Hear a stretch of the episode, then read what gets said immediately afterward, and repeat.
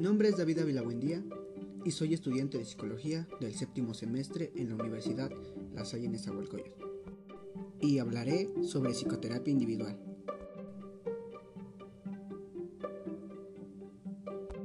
La psicoterapia individual es un proceso a través del cual los consultantes trabajan uno a uno con un psicólogo calificado en un ambiente seguro y confidencial.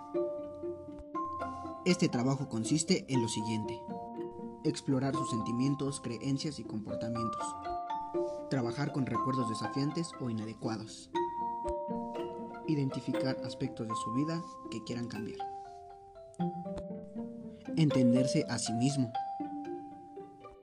Establecer metas personales y trabajar al cambio deseado. La psicoterapia individual ayuda a entender y a resolver los conflictos emocionales y desórdenes de comportamiento de las personas, permitiéndoles así tener una mejor calidad de vida y tomar mejores decisiones.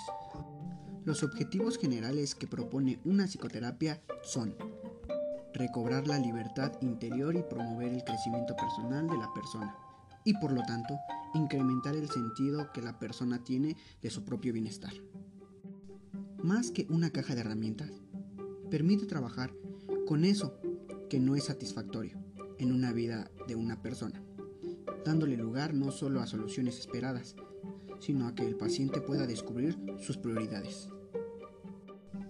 Reduce el sufrimiento innecesario, por lo tanto, aumenta nuestra libertad interior. Ayuda a llevar un manejo adecuado de las emociones, como por ejemplo el dolor, la tristeza, el miedo y la ira. Incrementa la capacidad de asimilar los eventos cotidianos, afianzando la conquista de libertad. Ayuda a tomar mayores y más sanas decisiones y con mayor seguridad. Permite organizar los mejores encuentros que realizamos en la vida cotidiana. Promueve el crecimiento personal y aumenta la confianza de uno mismo. En eso consiste la psicoterapia individual. Por mi parte es todo y gracias.